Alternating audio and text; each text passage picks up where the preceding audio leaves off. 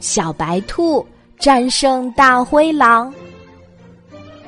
有一天，兔子小镇要举行一年一度的兔子舞会。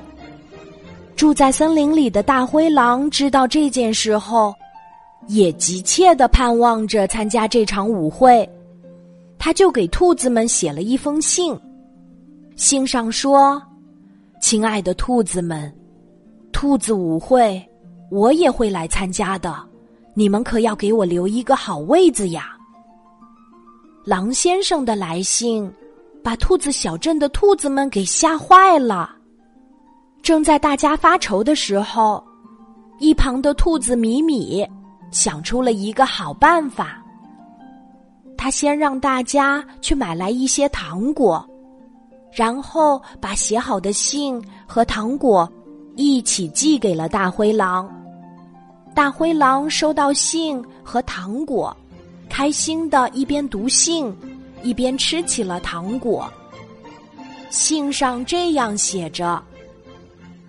狼先生，我们已经挑好了一个最好的座位，等待您的到来。如果您想变得更加英俊帅气，那就请先吃掉那些糖果吧。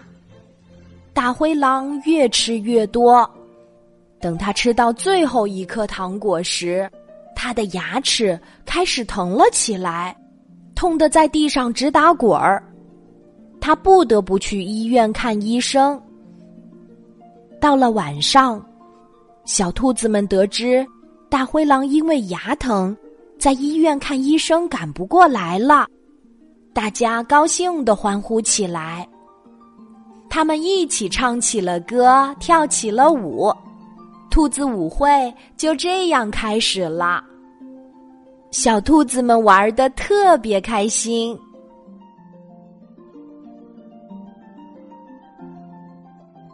好啦，今天的故事就讲到这里。我是你的好朋友，晚安，妈妈，小宝贝，睡吧，晚安。